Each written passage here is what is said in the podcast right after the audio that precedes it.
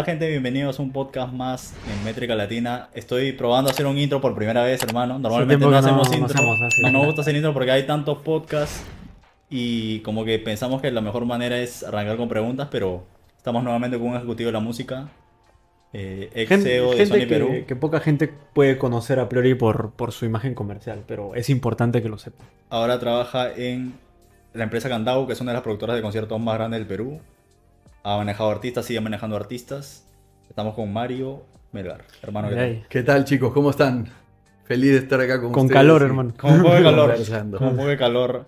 Realmente complicado grabar esta época, pero vamos por, por el comienzo. Te comentaba antes de grabar que llegamos a ti, digamos de una manera un poco extraña, porque entrevistamos a Rich White el año pasado. El buen Rich White. Sí, Exacto. y nos comentó que lo estabas manejando. Sí, eh, es un buen chico con mucho talento eh, y lo único que necesita es un poco de guía y dirección porque ha venido en este tiempo disparando su energía en muchas, muchas direcciones, claro. pero si lo ayudamos a encontrar el, el punto a dónde ir, él tiene todo lo que se necesita. Tiene actitud, tiene la voz, en verdad canta muy bien. Él le encanta rapear y hacer trap, pero él canta El rock también, el canta, rock canta bien. Tiene la imagen, tiene la edad, tiene, solo necesita alguien que lo guíe y le ponga la meta y, y tratar de canalizarlo, pero es un capo. Yo Sí, le, es- le tengo ah, bastante...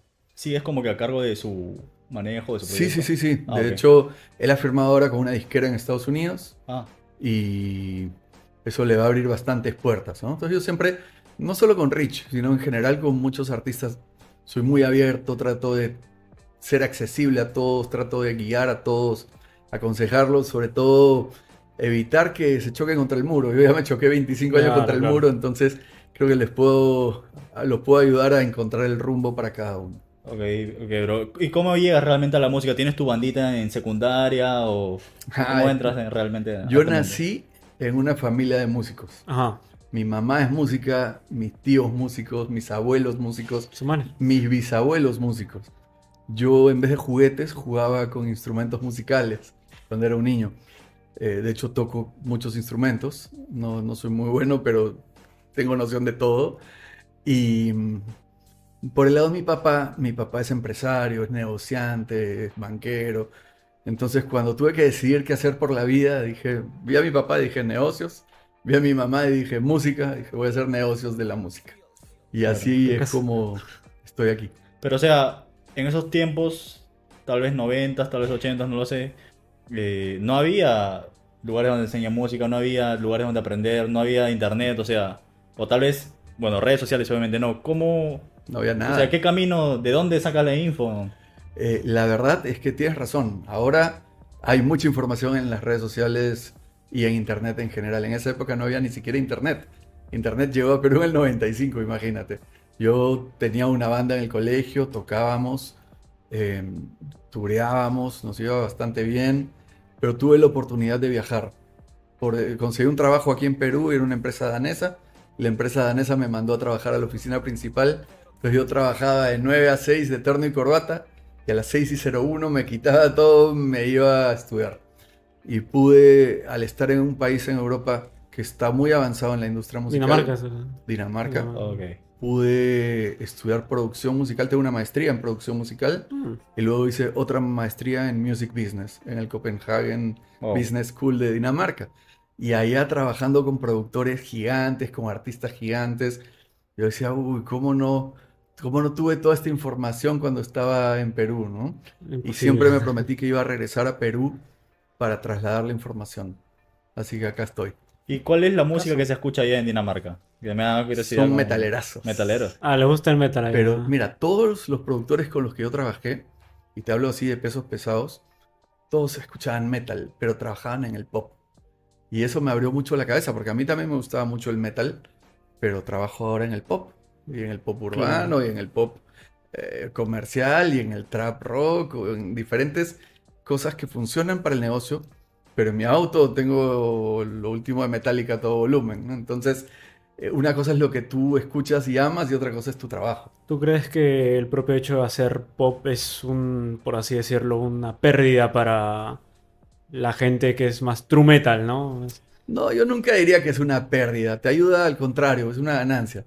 Porque tienes a un metalero produciendo pop y un- el metal de por sí te requiere bastante conocimiento musical, sí, sí. si es que lo quieres hacer bien. Que puedas traer eso a la música urbana, a la salsa, a la cumbia. Em, Expandir. sí, yo creo que no es una pérdida, creo que es una ganancia. Entonces para los, ahí para los true metal que son así bien cerrados, ¿qué, le- qué les dirías? ¿Qué les dirías? Abran sus cabezas. A mí me costó mucho abrir mi cabeza. Literalmente.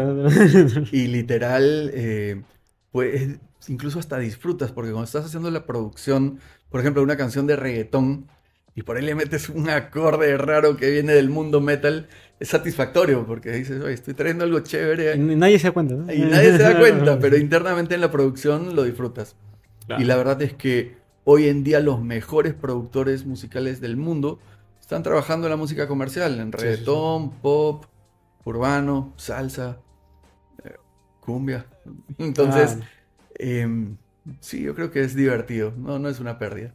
¿Y en qué momento es que ya decides venirte de Dinamarca para aquí? O sea, ¿qué, qué es lo que pasa? La verdad, cuando terminó mi visa. ah, cuando terminó tu visa, ok. Pero no, estuve tres años por allá viviendo casi bajo cero, ¿no? Allá, allá es el Polo Norte. Claro, claro. Entonces pasábamos seis meses fríos, a oscuras. Amanece como a las 11 de la mañana y oscurece a las 2, 3 de la tarde de nuevo.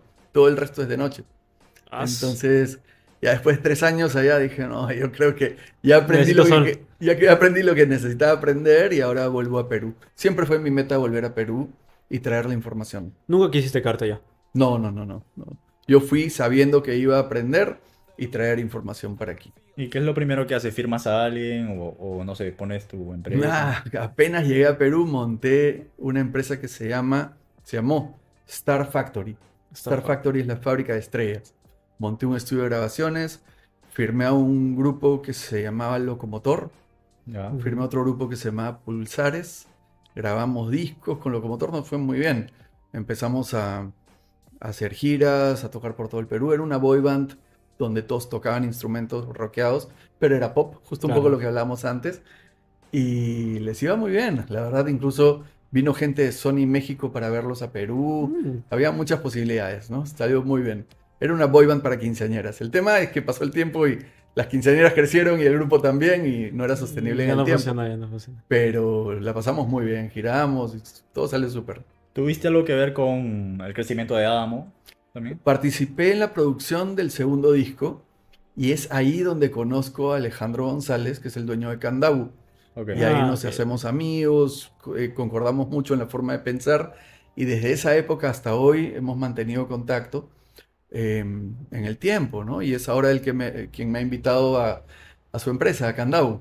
Claro, Así que- justo empezaba la intro hablando de, de que ahora estás trabajando ahí en el área específica de manejo, creo. ¿no? En management de artistas. Es lo mío. Yo siempre he trabajado en desarrollo de, de artistas, agarrarlos desde cero o desde muy chiquitos y tratar de llevarlos lo más grande que se pueda en la carrera. ¿Y qué es lo que buscan? O sea, no sé si están en búsqueda todavía de talentos para firmar, pero Sí, sí, ¿qué, sí. el- qué es lo que busca Candado? ¿Qué es lo que buscas tú en, en un artista? Te deben llegar propuestas, supongo, ¿no? Uy, llegan, no te voy a mentir, deben llegar unas 10 propuestas al día Ah, de ¿Al artistas día? que quieren trabajar con Wow.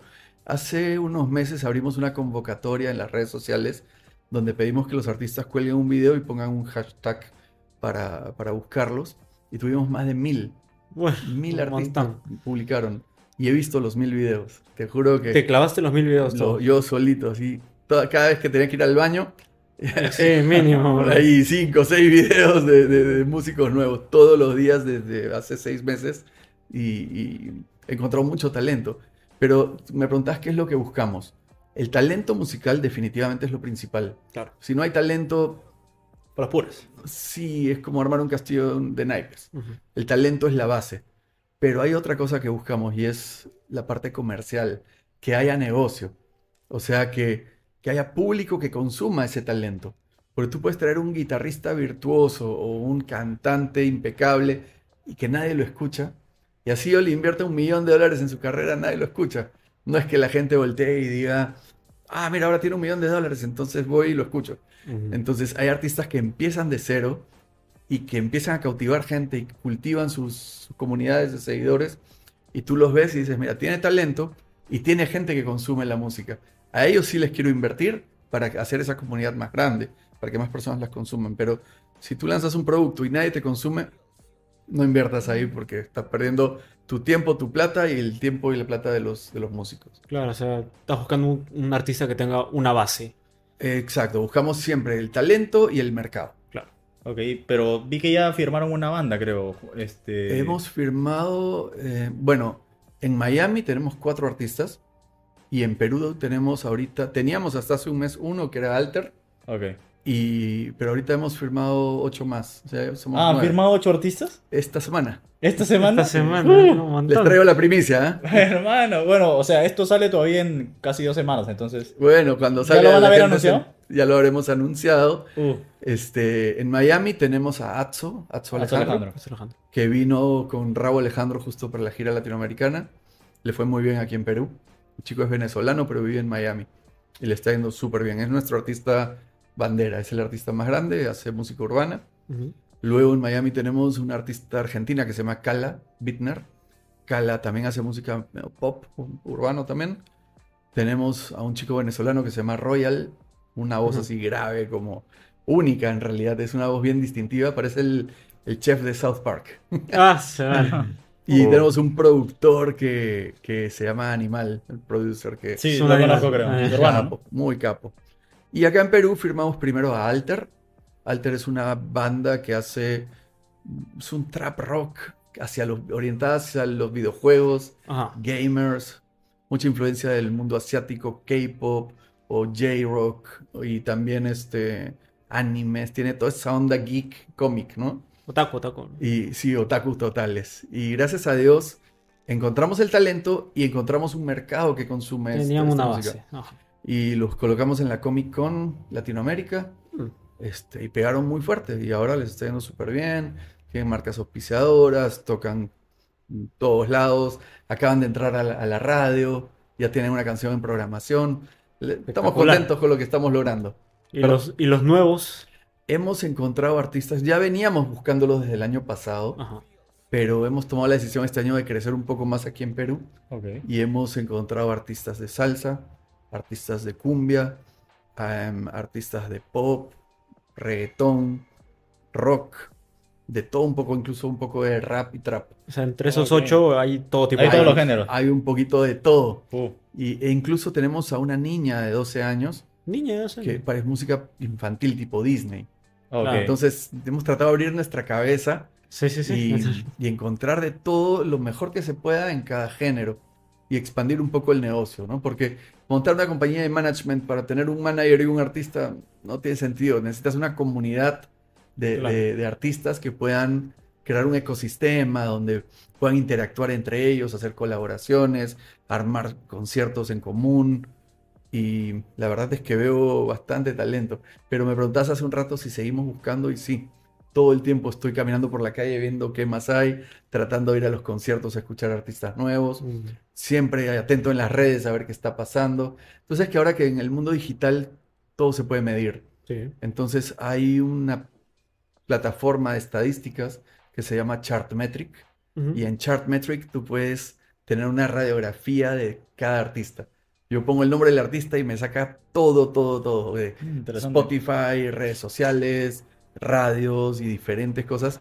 Y hasta cuántos son bots, cuántos son comprados y cuántos Ah, son verdaderos. un poco más te saca tu rookie. ¿eh? Te saca todo, todo, todo. Y es más, te calcula el algoritmo si el artista está en crecimiento o si está en caída.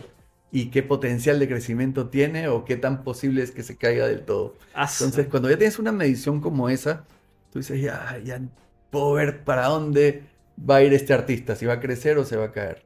Oye, genial. Entonces, pendientes a cuando anuncien a esos artistas para ver. Tal vez alguien que conocemos en. Urbano, probablemente es alguien que conocemos. Y bueno, mencionabas el tema de los conciertos. ¿Por qué crees que se incrementó tanto el, el volumen de conciertos en general en- a lo largo de los últimos 18 meses? Yo creo que el mercado se regula solito.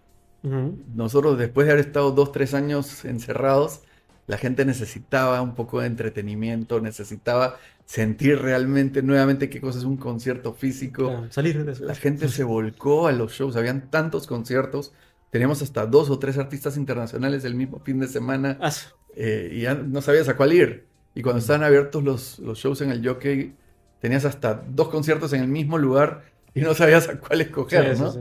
Entonces, solito esto se ha ido autorregulando. Ya cuando hubo exceso de conciertos, se sintió la ausencia del público, entonces los conciertos solitos empiezan a bajar porque tú inviertes, si te va bien sigues invirtiendo y si te va Ah, mal si dejas de invertir. no puedes. Entonces el mercado se ordena solito. Pero sí, este, ha habido un boom de conciertos incontrolable. Han venido todos los artistas que tenían pues giras pendientes. Tú sabes que muchos artistas incluso ya tenían fechas vendidas antes Sí, de la pandemia Antes de la pandemia, sí. y no pudieron cumplir Guns su N' fecha Roses, por la pandemia. Blink, Pero apenas que pasó la pandemia y todos vinieron a terminar sus contratos. sí. Entonces, la verdad es que esto se ha ido ordenando solito. Y hoy en día está tal cual, ¿no? Ya ahora está volviendo un poquito a lo que era antes. Ya no se llenan todos los conciertos. Algunos todavía sí, otros se están medio más o menos. Pero el mercado se ordena solo. Si tenemos que hablar de un caso de éxito de, en los conciertos que ha hecho Cantau, ¿qué artista podríamos mencionar? ¿Qué fecha podríamos mencionar? Para mí, el año pasado hubieron dos momentos clave. El Alternativo Music Fest y el Indie Rock Fest. ¿Por qué? Porque no solamente estuvieron bien, sino que fueron unas vitrinas para los artistas peruanos para poderse exponer, para poderse mostrar. En el Alternativo Music Fest eh, logramos meter 15.000 personas en el Parque de la Exposición. Sí. Eh, era increíble porque en el backstage tú veías la misma calidad de producción para los artistas internacionales que para los artistas peruanos. Y los artistas peruanos venían y, y me decían, Mario, ¿qué le han hecho al alternativo? ¿Dónde está mi mesa blanca de plástico? Y yo, "Sí, así de plástico". Ahora tenemos buffet y nos tratan con, como internacionales.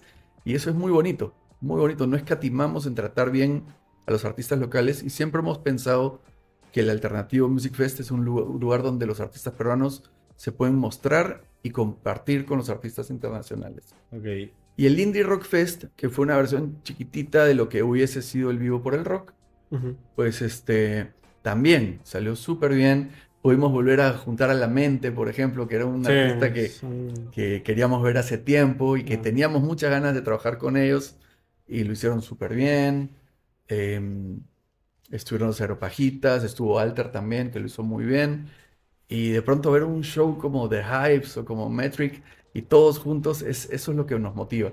Nosotros trabajamos siempre buscando pues a los headliners que atraigan al público, pero nuestro corazón, al menos en el área de management, eh, nuestro corazón y nuestro espíritu está en los emergentes. También quiero meter ahí poco a poco para que se coden con los más grandes y puedan también Eso, crecer que- ellos mismos. pues, ¿no? que vean cómo son las producciones de los internacionales, que sientan lo que los internacionales sienten, que usen los mismos equipos.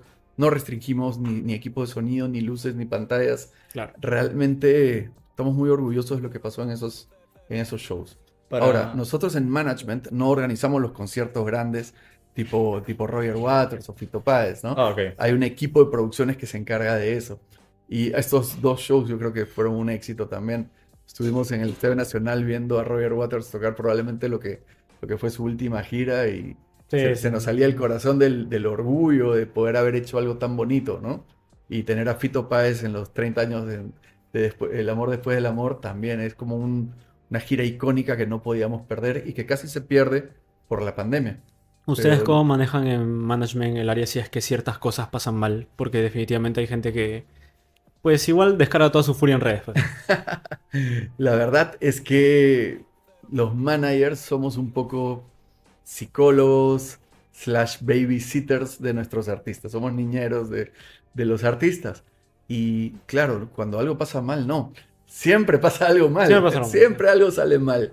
Y tenemos que estar preparados, capacitados y sobre todo tener la madurez mental y la estabilidad emocional para manejar un momento de, de mucha tensión, ¿no? Entonces, a veces tú preparas un show durante dos meses y el día del show todo lo que preparaste dejó de funcionar. Por ejemplo, eh, en el Indie Rock Fest habíamos preparado todo un, un arsenal de visuales para la presentación de los artistas peruanos. Y a la hora de poner play, algo falló en el internet con la conexión de ahí. No, no. Y se bajó un video que no era, con el nombre que no era, y se hizo una ensalada de videos.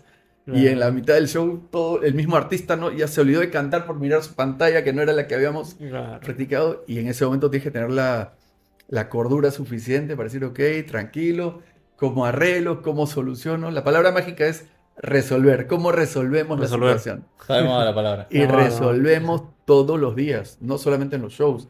antes del show, después del show. Ayer estuvimos con unos artistas en las radios, en entrevistas, y habíamos ensayado las entrevistas, que si te preguntan esto, vas a contestar esto. Si preguntan esto, contestas esto otro, preparadísimo. Llegaron y se olvidaron, Se olvidaron de todo, se olvidaron de todo. Y encima, por tratar de recordar, se confundían más. ¿Y cómo arreglas el primer break? Chicos, vengan por aquí, vamos a hacer esto, esto, esto. Y, Mente fría, pues. y tienes que ser un poco el papá de los artistas, el coach, el mentor, el, el cable a tierra. Es linda la chamba de management, pero al mismo tiempo no es fácil, ¿no? Claro. Además, mucha gente, mi, mi esposa me dice, Mario, ¿por, por qué trabajas en eso? Si hay tanto estrés, tanto, tantos momentos tensos, pero es lo que yo hago, es lo que yo nací para esto, ¿no? Así que hermano. lo hago feliz, lo disfruto bastante. Por ahí para que, o sea, para que si en un concierto tiene que haber fans del artista, ¿no? Sí, sí. Eh, algunos consejos para la formación de, de fans, porque te he visto que has hablado en alguna otra entrevista de los clubes de fans. Sí, los clubes de fans. Lo que pasa es que tus fans son tus clientes. Es como que si tú pones un restaurante, no importa que tienes la comida más rica del mundo, pero si no viene gente a comer, tu restaurante va a quebrar. Lo mismo, lo mismo pasa en los artistas musicales. Si tú no tienes clientes que te consuman, estás destinado a morir en el camino. Sí, sí. O que te escuche tu familia y tú mismo, probable- y tus amigos. Pero si tú no cultivas a tus clientes, si no los tratas bien, si no los, si no sabes quiénes son, si no sabes qué les gusta y qué no, si no entiendes por dónde llegar a ellos, hablar con ellos, hasta dónde abrirte a ellos y que en qué momento alejarte también, que es importante, el fan pierde su posición de fan. Y eh, si te abres mucho y te acercas mucho, ahora es tu pata, es tu amigo, ya no es tu fan. Y si estás muy Mm. distante, el artista y el, y el fan no enganchan, no conectan. Y si no conectas, tampoco tienes un, un cliente. Claro. Entonces, manejar estas comunidades de fans, Las comunas. ¿no? las famosas Las comunas, eh, no solo es importante, sino que es crucial, es vital para que tu proyecto funcione. ¿Cómo trazas la línea entre una cosa y la otra? Em, mucho criterio, mucho criterio porque no todos los artistas son iguales. Entonces, analizar mucho. Te hablabas un ratito de estadísticas. Nosotros medimos en Candabu todo lo que hacen los fans. También. Si yo publico mi plato de tallarines, ¿le gustó a los fans? ¿No le gustó a los fans? ¿Qué comentaron? ¿Cuántos comentarios? ¿En qué momentos? Si funcionó o no funcionó, mejor lo borro, lo dejo y vamos midiendo. Si publico un ensayo de la nueva canción que nadie conoce, ¿le gustó la canción a la gente? ¿No le gustó? ¿Funciona? ¿La gente reaccionó? ¿Hubo interacción o solamente hubo likes o solamente hubo vistas y nadie comentó? Entender el comportamiento de los fans es muy importante para lo que vamos a darles posteriormente. De repente lanzas una canción más fuerte y a la gente no le gustó. O de repente lanzas una canción más fuerte y a todo el mundo le encantó. Ok, este es el camino, entonces vamos a ir por el lado más fuerte o por el lado más suave. Dependiendo del comportamiento y la actitud del fan o del cliente, es que tomamos muchas de nuestras decisiones. Sin embargo, está el lado artístico y la esencia del artista.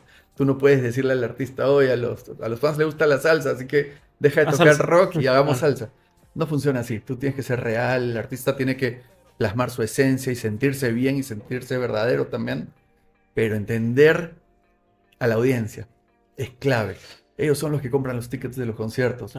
Ellos son los que escuchan la canción en Spotify, en las plataformas, o comentan en las redes, o hacen TikToks usando tu audio, o comentan en YouTube y el algoritmo te, te premia. Entonces, es clave, clave, clave manejar y tener tu comunidad de fans atendida, contenta y sobre todo entendida.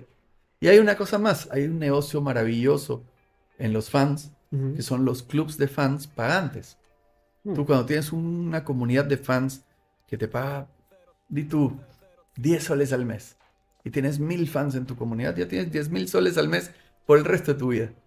Y si en vez de mil fans tienes dos mil, tres mil, cinco mil fans, que no es mucho, cinco mil fans en las redes sociales tienes miles de miles. Si tienes cinco mil fans que te den 10 soles al mes, ya con eso vives, grabas Sí, discos, grabas videos, sí. te vas de gira. Pero hay que cuidarlos a esos fans, hay que entenderlos, hay que darles. Ellos nos dan 10 soles, nosotros le damos a ellos 100 soles de vuelta en contenidos, en tratos, en meet and greets, en backstage passes, en merchandising y en todo lo que les podemos dar para que los fans se sientan bien. Al público siempre hay que darle lo que quiera. Es tu cliente. Siempre. Siempre, siempre, siempre. Obviamente, al público correcto, ¿no? Ajá. Si viene alguien y me dice, no, pero yo quiero que toque salsa, este es un artista de rock o de reggaetón. Entonces, no es que porque venga una audiencia y me pida algo, se lo vamos a dar, pero un fan verdadero, un fan que respeta y admira al artista, hay que cuidarlo, hay que cuidarlo bastante. Es tu cliente. Genial, hermano, por ahí, fácil, uno que otro artista que esté viendo esta entrevista te recuerda por tu paso por Sony Perú. ¿Cómo, cómo llegas realmente a, a dirigir Sony? Fue, muy, fue una experiencia muy linda.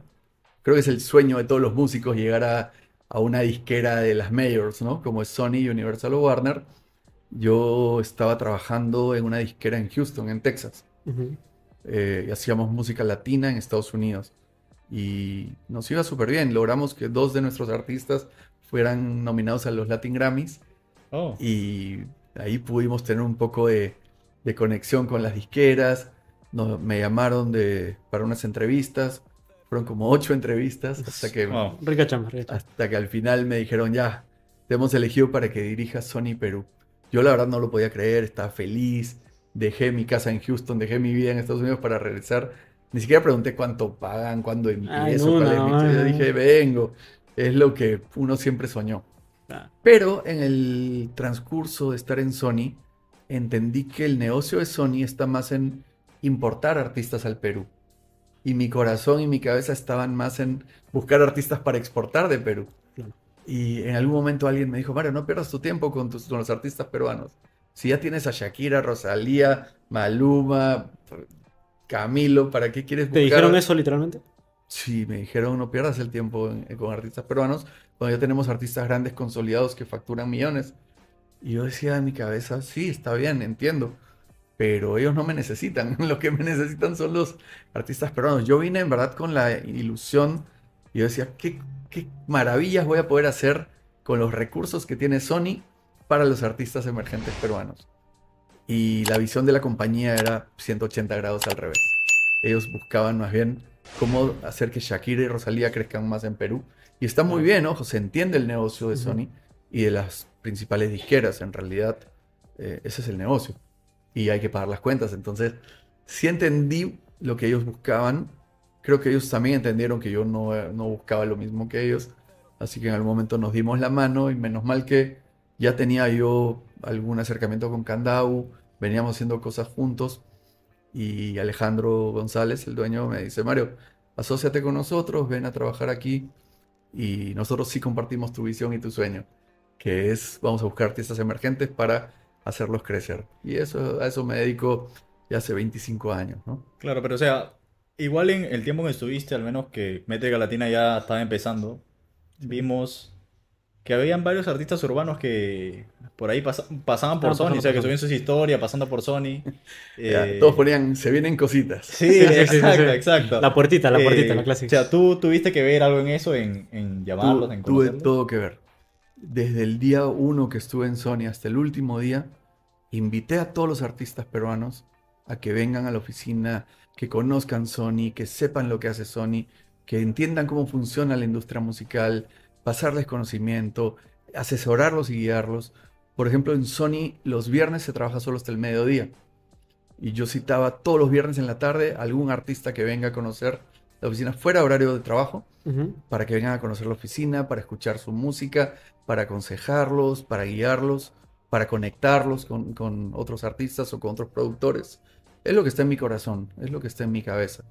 Eh, obviamente cuando Sony se enteró no le gustó mucho y obviamente ellos sintieron que yo me estaba desenfocando de la meta, pero no era así, ¿no? La verdad es que yo entendía lo que había que hacer con Sony, pero mi corazón siempre estuvo en los artistas emergentes y por qué no encontrar a esos talentos mundiales como tiene Colombia, como tiene México, como tiene Argentina y como no tiene Perú. Y yo dije, ya nos toca, ¿no? Así que fue un bonito intento, pero teníamos objetivos diferentes. Tu visión ahí era firmar a todos. O sea, Yo, tampoco... No, no a todos, yo- yo hubiera pero- firmado a todos, hermano. Claro, pero o sea, tampoco es que todo fue en vano porque se logra la firma con Jace. Eh, No sé Sí. si también tuviste que ver en... Sí, sí, sí, de hecho participé en todas las negociaciones. Jace estuvo a punto de firmar con Warner Oh, en México. Y, En México. En México. Ajá. Y gracias a Dios no se dio. Y nos abrieron una puertita para entrar nosotros también a negociar como Sony. Y finalmente se logró la firma. Sí, estuvo a punto de firmar allá. ¿Qué fue esa cosita que hizo decidirse para acá? Creo que había un tema con los sponsors, al- algo que, que no les cuadró en el contrato. No sé los detalles, pero sí logramos poder en Sony entender lo que Jace buscaba. Eso- de hecho, Jace se, fue a vivir a Argentina Sí. Sí. y está trabajando con el equipo de Argentina, lo cual me da gusto porque ellos tienen muchísima experiencia en desarrollar artistas y espero que, que lo apoyen y, y quiero verlo lo más grande posible, ¿no? Este, pero sí, el paso por Sony fue bien bonito, conocí mucha gente maravillosa, el equipo de Perú es muy bueno, la gente que trabaja en Sony es chévere, es muy gen- gente muy, muy buena onda, en Colombia también hay gente muy, muy capacitada, con muy buena visión, con muy buenas intenciones, pero a nivel corporativo la empresa buscaba otra cosa distinta.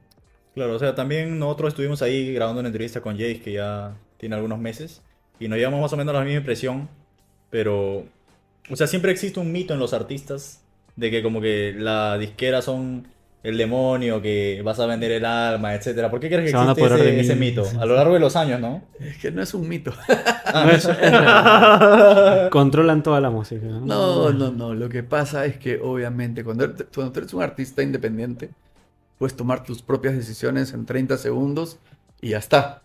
Cuando estás en un sello o en una mayor, pues tienes que pasar por varias aprobaciones, por varios comités, las decisiones no se toman tan rápidamente. eh, muchas veces el artista quiere algo y la disquera quiere otra cosa, pero la disquera tiene una visión comercial interesante y tiene los recursos como para saber que esto, qué puede funcionar o qué no. Entonces, pues este, sí, la gente tiene un poco de miedo. Además que la disquera apenas te firma, probablemente o te da un adelanto o te invierte algo de dinero en tu, en tu carrera y ese dinero luego se tiene que recuperar. No. Y yo te diría que de cada 100 artistas, pues uno se vuelve gigante, unos cuantos pocos recuperan y el resto pierde. Entonces, ese que ganó, ese que firmó y el que se volvió gigante, tiene que cubrir los costos de todos los otros 99, ¿no? Así también funciona. Entonces, por eso los porcentajes también son eh, bastante, digamos, favorables para la disquera, ¿no? La disquera se lleva como ochenta y tantos por ciento del Un dinero. montón, Y el artista se queda pues con un poquito chiquitito. Pero es por eso, es porque la disquera tiene que pagar toda la infraestructura y toda la inversión y recuperar sus adelantos. Entonces, sí se entiende. Pero claro, es ir a firmar así, vender tu alma y apostar por lo que puede hacer una disquera por ti. Hay... Ah, perdón que te interrumpa. No, no, decía, las disqueras grandes tienen recursos que nosotros los independientes no. Entonces, es saber a qué estás yendo.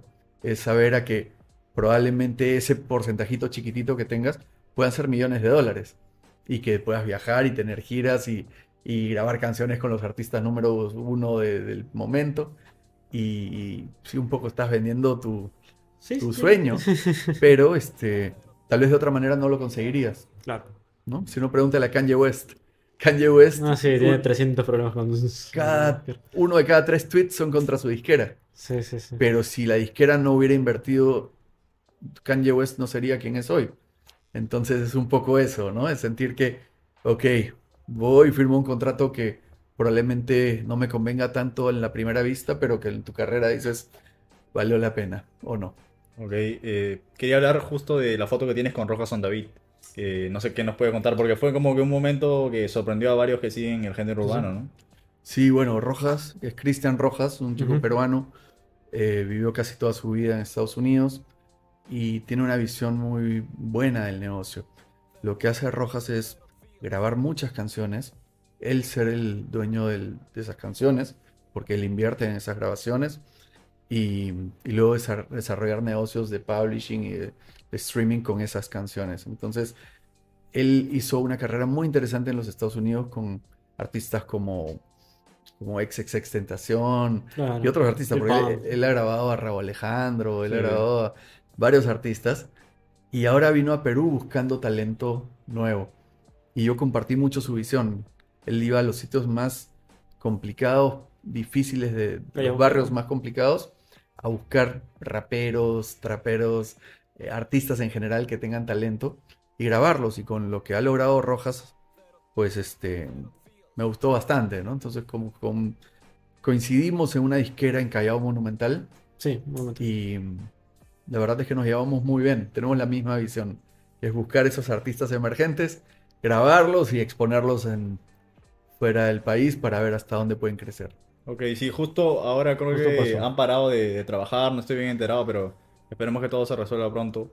Sí, Eh, sí, sí, él, él, como todo artista tiene un carácter fuerte, entonces a veces toma decisiones impulsivas como todo artista, pero yo conozco su corazón y su cabeza y es un tipazo. ¿Tú piensas que va a volver Sí, sí, sí, yo creo que sí. a invertir en, en Perú? Sí, sí, sí, él tiene esta visión y es bien, es bien terco, donde pone la- el, el ojo, pone la bala. Entonces, lo único que tiene que, como tú dices, pasar un poco, ordenar todo. Yo creo que sí va a volver porque su corazón está en esto. Ok, ya para ir terminando el podcast, en otra entrevista vi que mencionabas que tú también manejaste a Leslie Show, que ahora está de moda. Sí, sí, sí, Leslie es talentosísima, es una chica excelente. La pude eh, manejar casi por, no sé cuánto tiempo fue, pero fueron un par de años, si no me equivoco. Y yo la ayudé un poco en su transición de salir del rock para llegar al mundo más comercial. Ah, tú eres el causante. Yo creo que ella solita es la causante, Claro. pero le pude dar una mano. El empujoncito, el empujoncito. Ella trabajaba con un productor, Francisco Murias, Ajá. es un capo, buenísima persona, y él invirtió mucho en ella, en la parte de rock. Claro. Tenía unos videos impresionantes, se fueron a Viña del Mar, tuvo unos shows memorables y Leslie es rockera. Tiene toda la actitud, tiene la voz, tiene ahorita, el, hasta ahorita. el look. Sí, sí, sí, a mí me encantaba. Pero ella misma quería entrar un poco más al mundo comercial. Y en esa época empezamos a hacer canciones de electropop, Electropop. electropop, así pop electrónico. Ajá. Y es pop discotequero, ¿no? Claro. Y la verdad es que ella es muy versátil y le fue muy bien, o sea, le fue muy bien en el lado artístico, que empezó a, a encontrar matices en su voz que no eran necesariamente de rock. Y, y creo que la alentamos a seguir creciendo y a seguir un, un mundo en el que podía, tal vez, si, si bien no era el mundo rock que ella amaba, era un mundo donde podía facturar y vivir de la música. Y hasta hoy creo que le funciona, ¿no? ¿Tú estuviste ahí en su etapa de reggaetón, inicios? Este, no, no, no, no. Previo. Estuve en el pre-reggaetón, ya cuando ella solita fue a, a- a encontrando su, su lugar en, el- en la música comercial. Pero la, ve- la veo hasta hoy, me parece capísima, talentosa, siempre le deseo lo mejor y la voy a ayudar en todo lo que pueda. Ok, Mm. genial, hermano.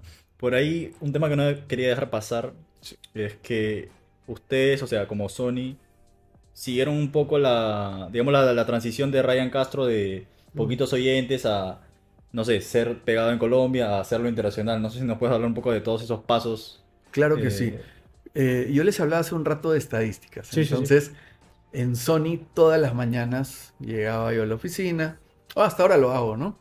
Y jalo este sistema, esta plataforma de estadísticas, y hay un módulo que te dice exactamente qué artista está despegando y te hace un ranking por país de Mm, todos los artistas que están sonando en las plataformas de streaming. Y ahí tú puedes identificar qué artista reventó, qué artista pegó, qué artista se viralizó y qué artista se cayó también. Eh, es más, antes de hablarte de Ryan Castro, te puedo hablar de un artista peruano, el faraón Love Shady. Mm.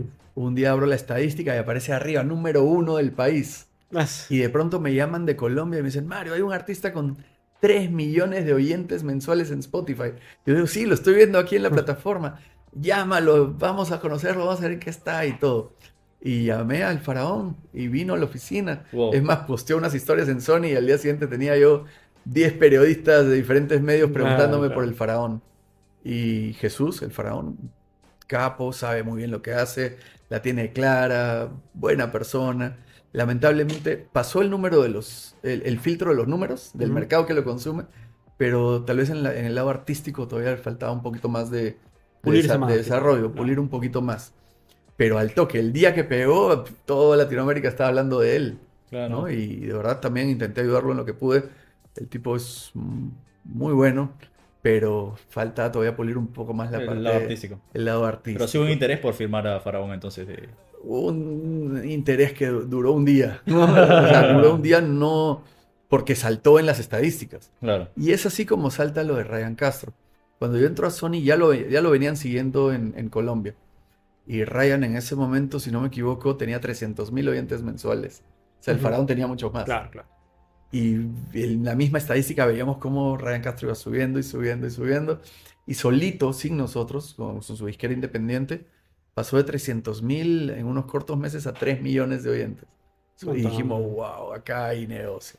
Y el equipo de Colombia lo buscó, le tocó la puerta. Fueron unas negociaciones muy duras y muy, muy complicadas. Incluso el equipo de Sony Colombia tuvo que viajar a España a negociar con él cuando los dos eran colombianos y vivían a unas cuadras, unas cuadras de distancia en Medellín.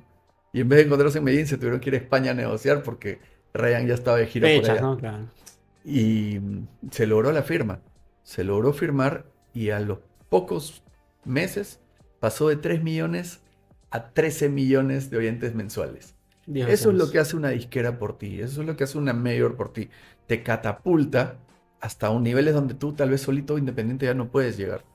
Pero la disquera viene viéndote desde cero hasta que llegas a 300 mil, de 300 mil hasta que llegas a 3 millones y dices, ahora viene la disquera y te dice, ok, dame, un, dame tu precio, te voy, a te voy a firmar. Entonces, es el mensaje para todos los artistas que nos puedan estar viendo hoy.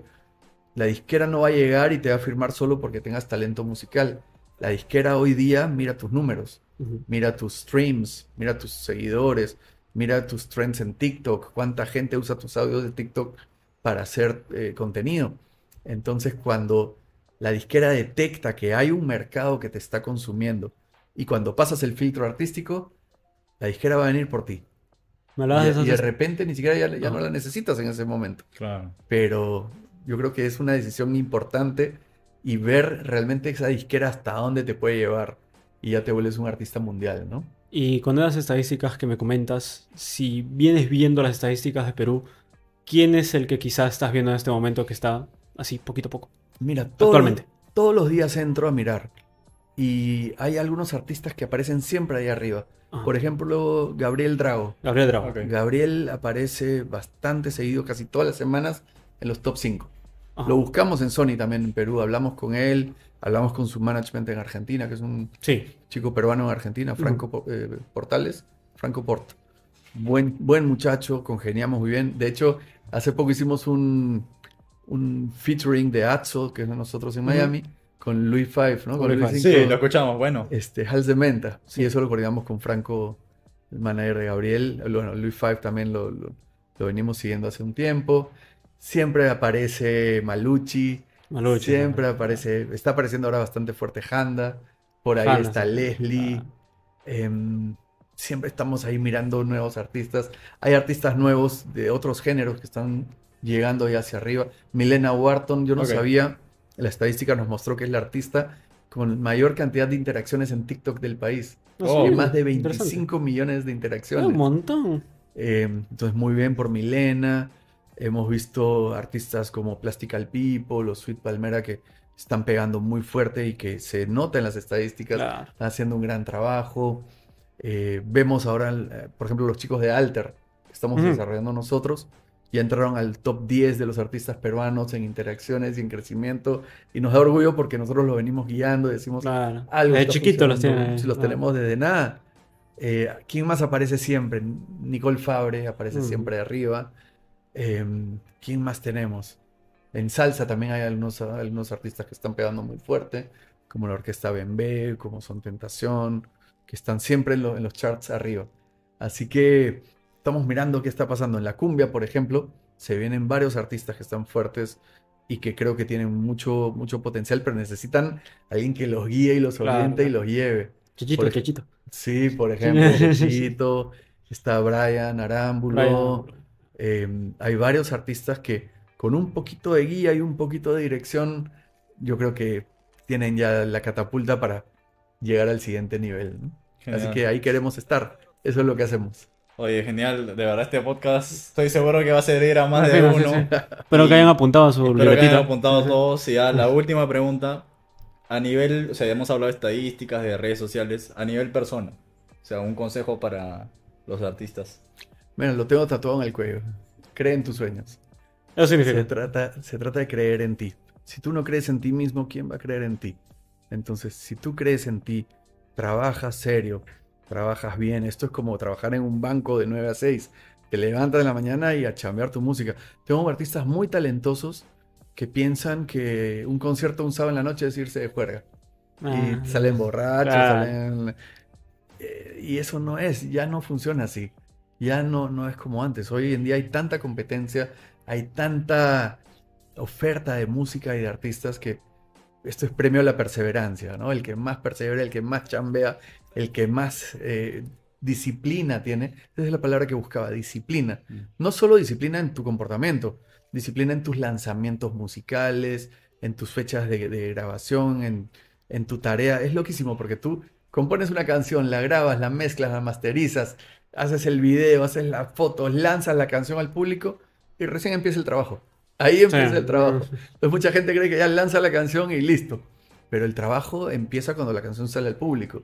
Y tienes que tener un plan de marketing, tienes que tener un jefe de prensa, tienes que tener un plan de contenidos de que van a pasar durante los siguientes 45 días más o menos mientras sale tu siguiente canción. Claro. Es una chambaza. Sí. Entonces, esto es premio a la chamba. Ya no hay como, qué suerte, me salió de champazo, ¿no? Esto es pura chamba. Y ese es mi consejo. Chambeen, crean en sus sueños. Chamén, gente, chamén. A chambear, gente. Mario Melgar en Métrica Latina, gente. Muchas gracias. Chao, gente. Gracias.